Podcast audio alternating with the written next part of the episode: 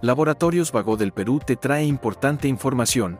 Esta vez hablaremos de las ampollas, a cargo de la doctora Michelle Espinosa, dermatóloga. ¿Qué es y qué puede producir una ampolla?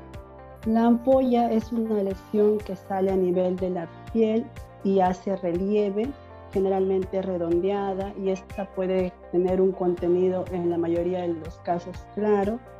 ¿Cómo tratar una ampolla en casa en casa podemos lavarla con abundante agua y un jabón neutro y cubrirla.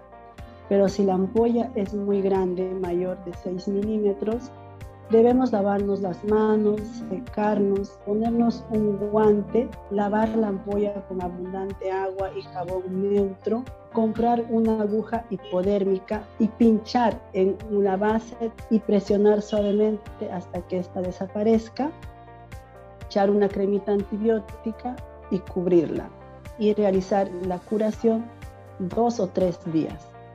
¿Qué complicaciones puede ocasionar el reventar una ampolla? Lo ideal es no romper la ampolla. En caso de que lo hagan, lo que podemos producir es infecciones secundarias, que aumente el dolor, que la herida se haga mucho más profunda. Sigue informándote con Laboratorios Vago del Perú. 30 años. Misión que trasciende.